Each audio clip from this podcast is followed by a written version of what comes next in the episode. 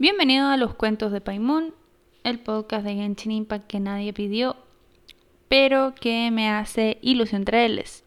El día de hoy vamos a traer este nuevo episodio sobre las hipóstasis. Estos seres elementales son bastante interesantes puesto que tienen características bastante peculiares que dan lugar a muchas teorías y que espero que podamos discutir en este episodio.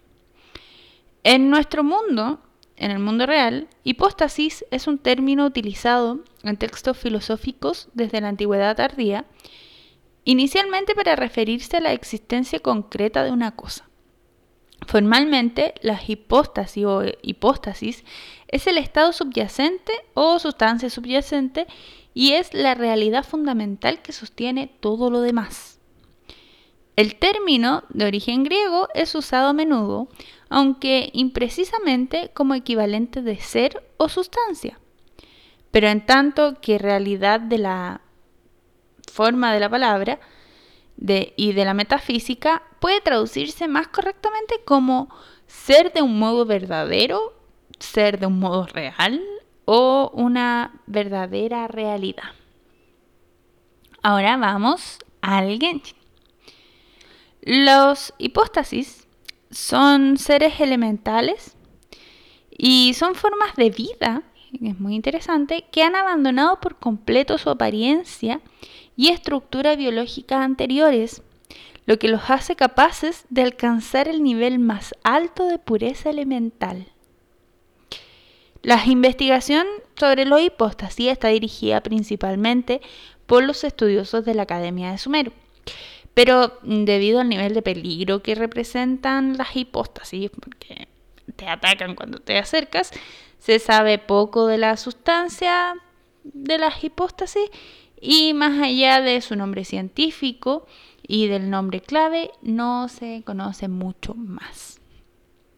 Los hipóstasis son ser, elementales, son estructuras ultra compactas con gran masa. La energía elemental concentrada forma una capa sólida alrededor del núcleo de la hipóstasis, dejando solo el núcleo reactivo a los estímulos elementales. El patrón glífico de la capa exterior que protege a la hipóstasis sigue siendo un misterio inexplicable hasta el día de hoy. No se sabe cuál es su significado. La estructura elemental de los hipóstasis elementales es la más pura de todas. Generalmente se forma en un lugar con energía elemental explosiva o en un lugar en que las líneas eh, elementales están obstruidas.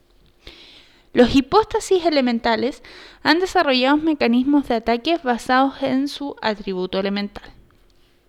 Los hipóstasis tienen además una fuerte capacidad de rechazo, pues ahuyentan despiadadamente a todas las personas que se le acercan. Entre las cosas que rechazan se incluyen hasta los elementos de la naturaleza.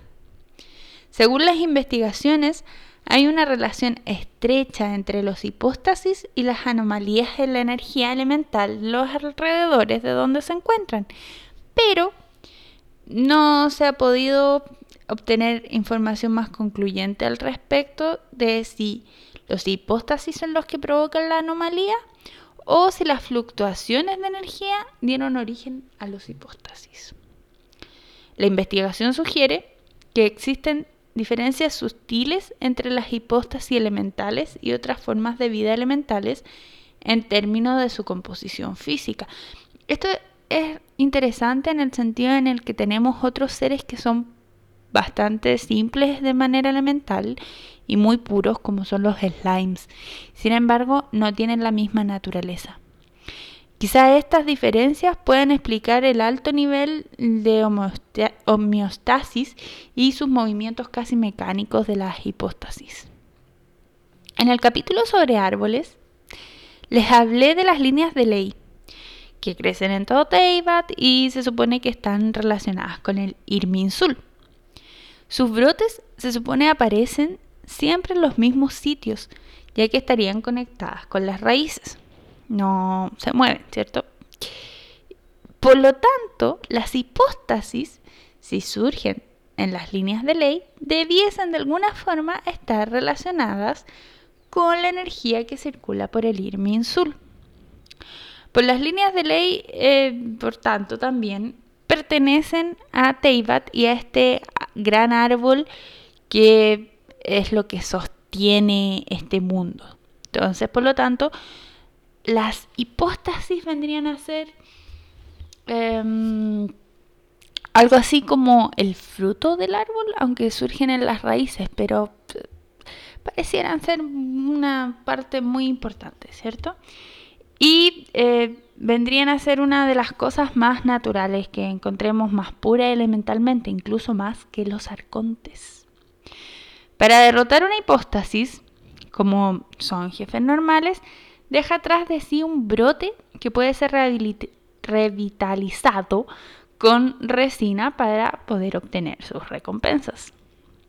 Lo más importante de una hipóstasis es su núcleo, el que está protegido por este escudo y que hay que desactivar, que esto ya lo comentamos, ¿cierto? Hasta ahora conocemos dos tipos de hipóstasis. Esto es lo más curioso también. Eh, primero tenemos las hipóstasis elementales comunes, que son las que se encuentran en Teibat y que son jefes normales y también conocemos hipóstasis puras, que yacen latentes en las profundidades del mundo.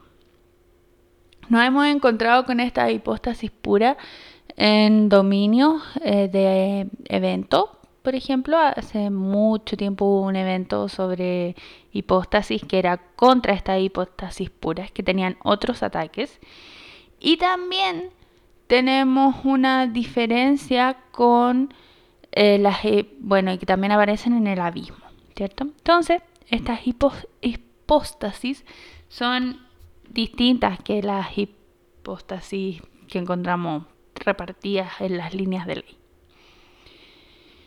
Entonces, también tenemos que los nombres de las hipóstasis elementales corresponden a letras del alfabeto hebreo.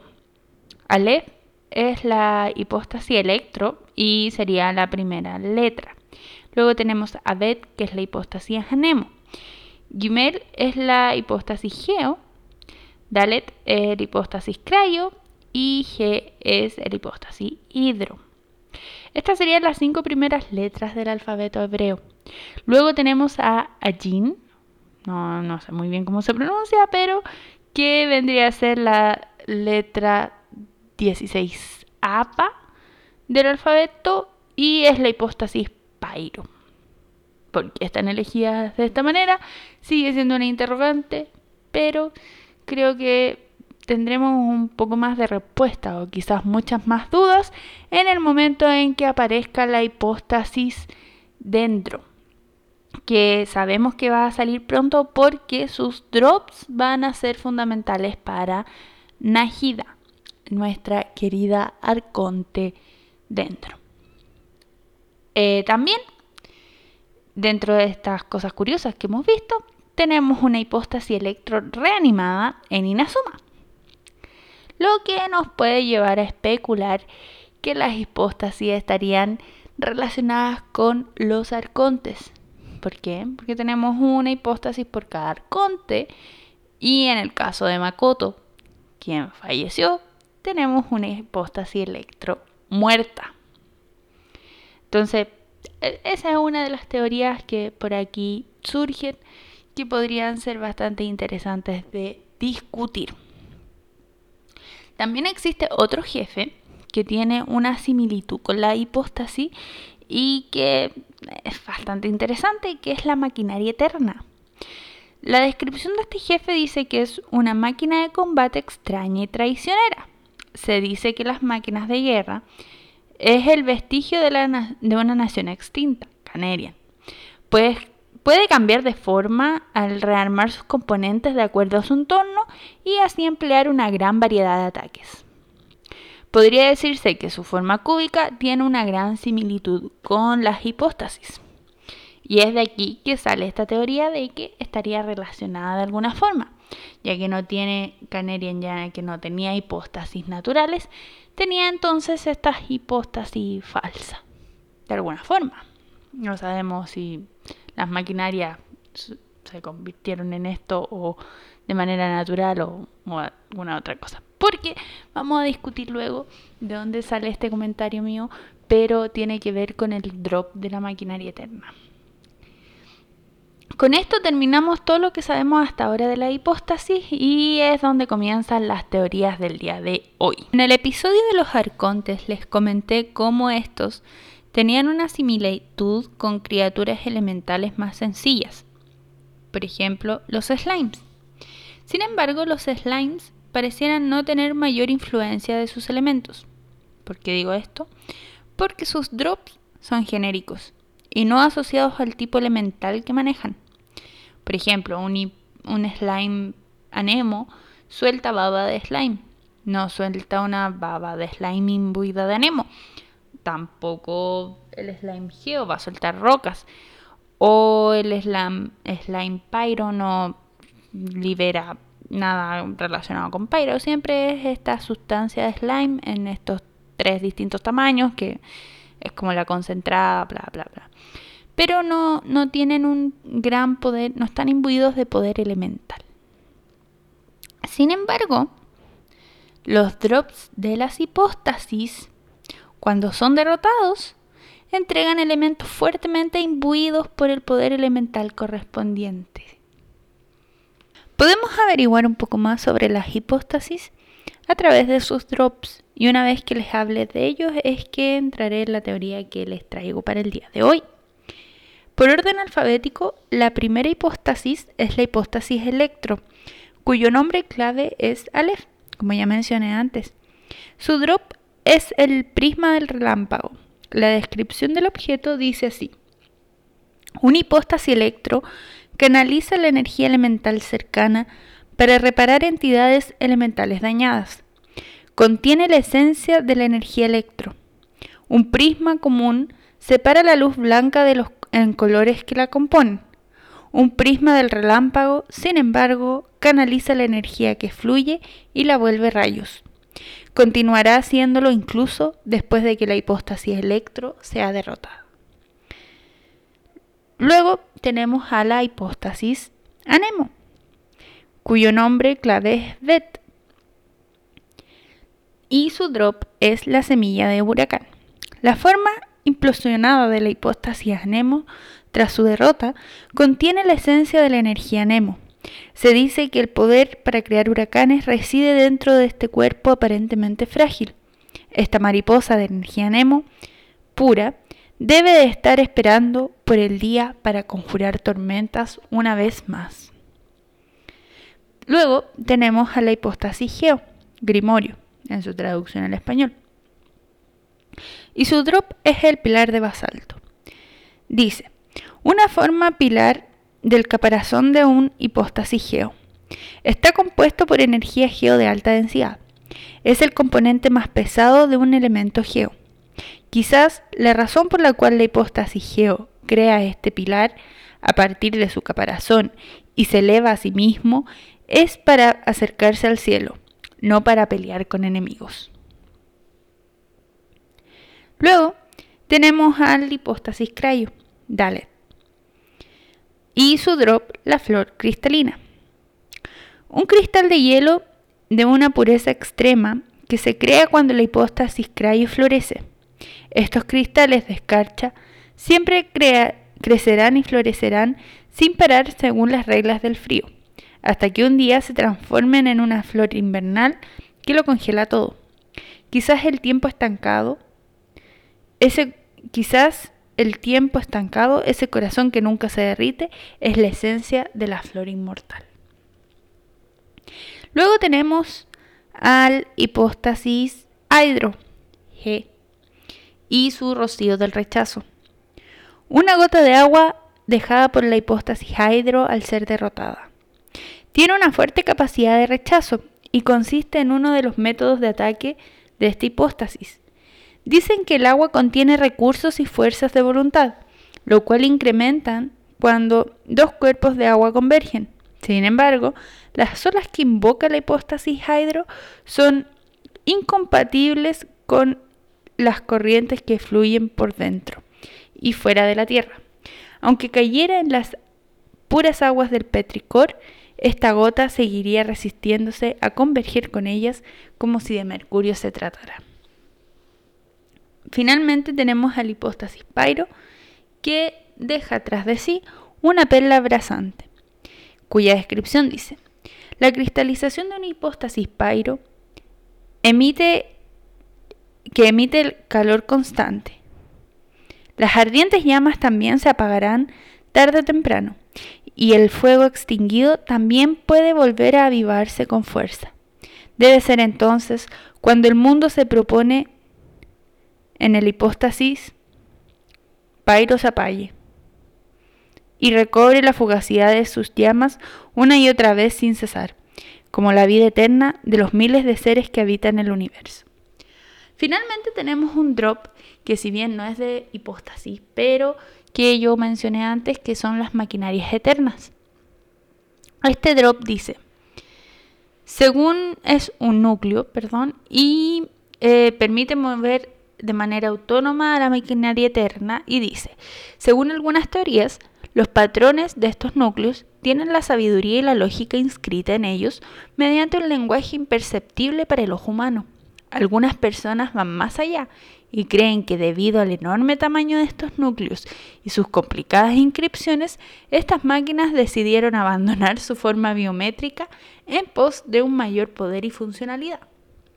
Una cosa que me parece interesante hasta ahora es que las hipóstasis, hasta Inazuma en realidad, parecían estar ordenadas en el mapa si es que tomábamos de norte la entrada al abismo. Recordemos que las tierras del norte son desde Mondstadt a Inazuma y esto lo podemos ver en el simple hecho de que podemos usar los prototipos del norte.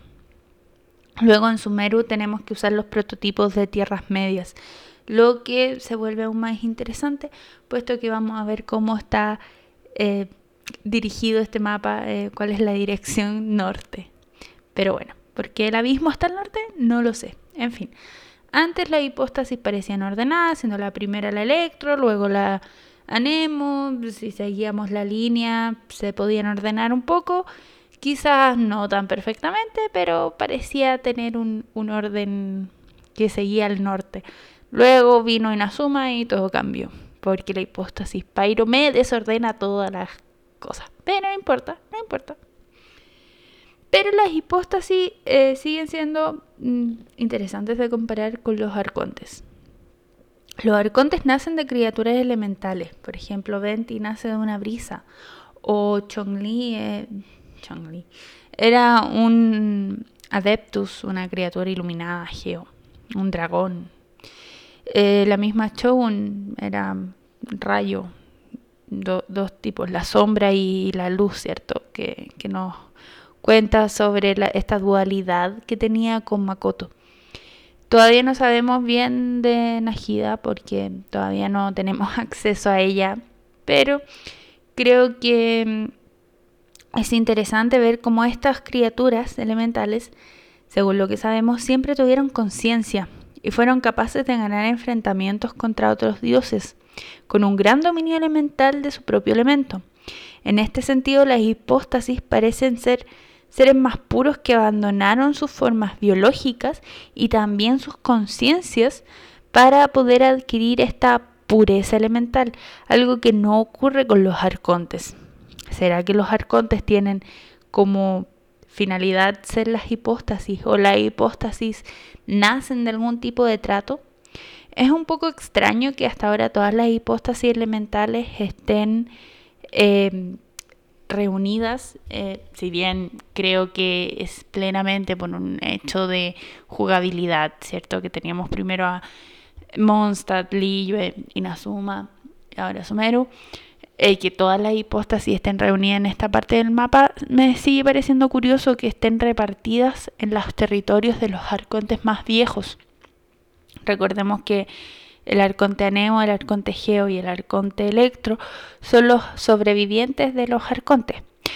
No voy a mencionar a Najida porque resulta que Najida eh, sufrió este proceso de volver a ser pequeñita. Pero tendrían que ser estos arcontes más viejos los que concentran y que guardan sus memorias, los que concentran esta hipóstasis.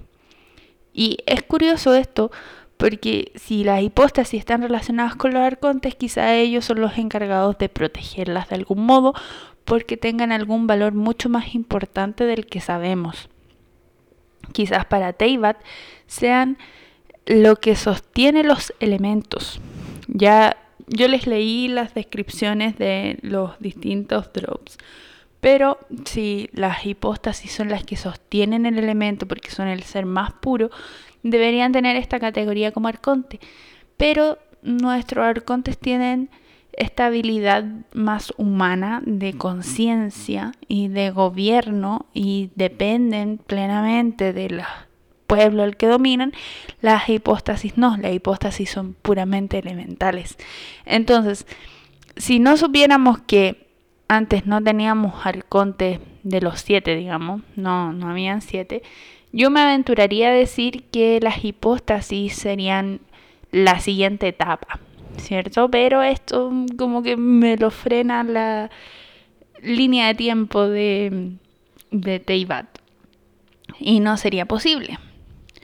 Sin embargo, puede ser que lo que diferencie finalmente a las arcontes de las hipóstasis sea nada más ni nada menos que las gnosis.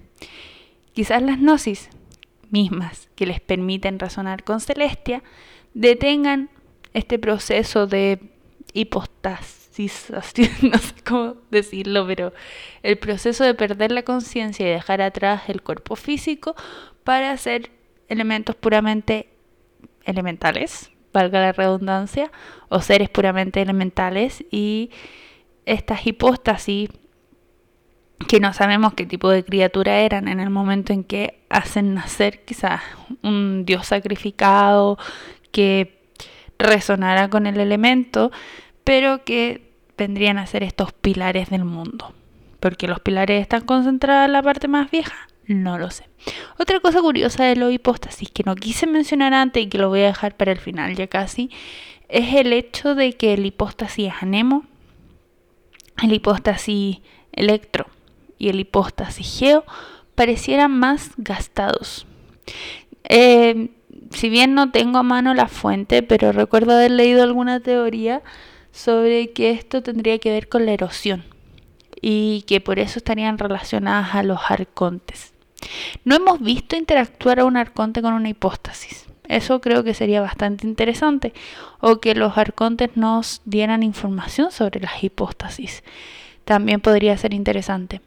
Quizás las hipóstasis son el resultado de obtener la gnosis o mm, no sé, mm, un pilar de, energía, la fuente de la energía que permite la catalización de las mismas em, visiones para los humanos y que estén resguardadas en estas partes donde tenemos estos arcontes más antiguos para poder evitar que ocurran pérdidas importantes que desbalanceen al mundo.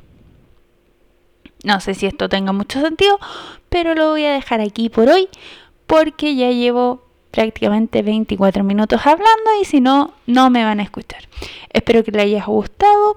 Quiero saber qué opinan de mi teoría y que me dejen comentarios y se suscriban y compartan este episodio especial de las hipóstasis.